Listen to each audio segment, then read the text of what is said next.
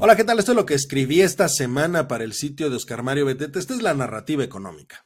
Decía el gran McCraft, en ocasiones no basta con poner a remojar las barbas, hay que cortarlas de golpe. En medio de un entorno de incertidumbre por la quiebra del Silicon Valley Bank de California y del Signature Bank de Nueva York, se anunció el desplome del segundo banco más grande de Suiza, el Credit Suisse, cuestión que aumenta el nivel de aversión al riesgo dentro de los mercados internacionales y, por supuesto, genera nuevas expectativas respecto de las decisiones de política monetaria que pueden tomar, por un lado, el Banco Central Europeo y, por otro lado, la Fed.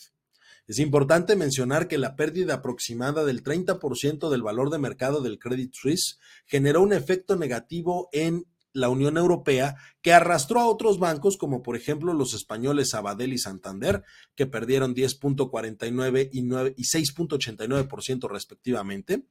El BNP Paribas de Francia perdió el 10.11%, mientras que el Deutsche Bank de Alemania perdió el 9.25%.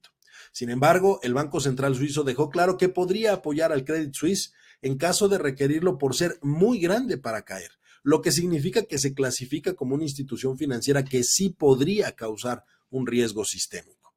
Bajo este contexto, hoy inicia la Convención Bancaria en México, foro en el cual me parece primordial que se aborden estos temas a profundidad, dado que, si bien es cierto que el sistema financiero mexicano goza de buena salud y tiene el suficiente nivel de capitalización para soportar externalidades como las que estamos observando, no significa que no podamos tener consecuencias importantes por lo que sucede con los bancos en los Estados Unidos y en Europa.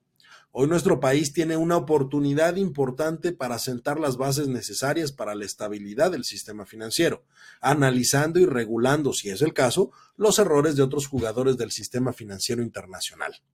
Si consideramos que el tema de este año de la convención es retos y oportunidades, inclusión, sostenibilidad y nearshoring, me parece básico incluir como principal reto la forma en la que la banca sorteará la crisis bancaria que está comenzando a nivel internacional y, por supuesto, cómo lograrán reforzar su presencia en el mercado interno toda vez que el aumento de las tasas de interés ha generado un encarecimiento importante del crédito al consumo lo que provoca que las personas decidan disminuir su nivel de endeudamiento.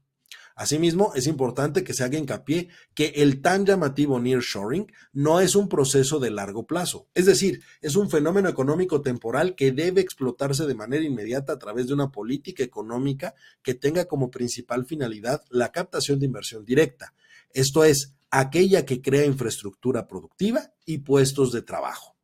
Por cierto, se esperaba que en la reunión de política monetaria del Banco Central Europeo, la decisión por consenso fuera reducir el ritmo de aumento de las tasas de interés en la zona a tal vez solo 25 puntos base o incluso no hacer un aumento. Pero en la rueda de prensa, la presidenta del organismo, Christine Lagarde, anunció que se aumentarán las tasas 50 puntos base para pasar de 3 a 3.5% escenario que deja ver la urgencia por controlar la inflación y que necesariamente envía una señal al resto del mundo sobre las prioridades económicas de la eurozona. Habrá que estar al pendiente de lo que suceda la siguiente semana cuando la Fed en los Estados Unidos anuncie su decisión de política monetaria para los siguientes meses.